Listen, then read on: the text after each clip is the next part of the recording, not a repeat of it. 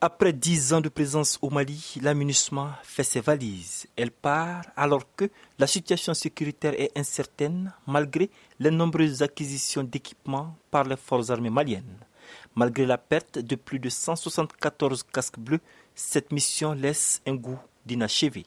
Paul Oula, analyste des questions sécuritaires. Le premier enjeu est que l'opportunité est désormais offerte au Conseil de sécurité de repenser, d'opiner sur les mécanismes opérationnels de force onusienne de maintien de paix euh, dans les pays conflictogènes. L'analyste Paul Oula estime aussi qu'il n'y aura pas de vide sécuritaire car les casques bleus n'avaient pas pour mission de combattre. Il est d'avis que les conséquences pourraient être sociales si les autorités n'ont pas préparé l'après-munissement. Près de 800 Maliens eh, qui travaillent à l'aménagement en tant que fonctionnaires et près de 6000 euh, qui travaillent temporairement. À cela, il faudra ajouter des prestataires de services, des commerçants, ainsi de suite. Ce qui nous conduit à dire qu'il y a une myriade de personnes euh, qui travaillent directement ou indirectement à l'aménagement.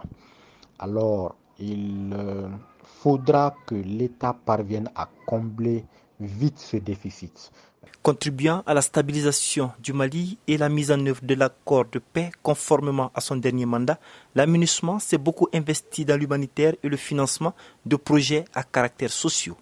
Ce vide que laissera son départ fait déjà peur à certains Maliens. Malik Alidou est un jeune de Gao, la grande ville du nord du Mali. En tout cas, nous, ici, dans les régions du Nord, nous nous disons que nous sommes très préoccupés par ces retraits précipités.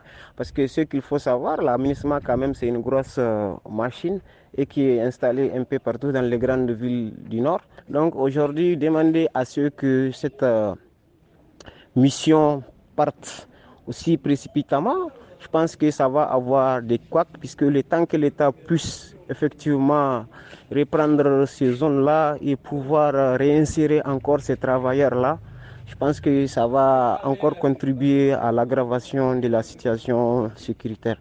24 heures après le vote de la fin du mandat de la mission onusienne, les autorités ont procédé à un réaménagement ministériel.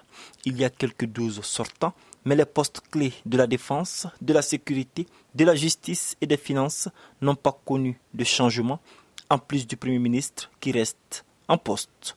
Mohamed Danyoko pour VOA Afrique, Bamako.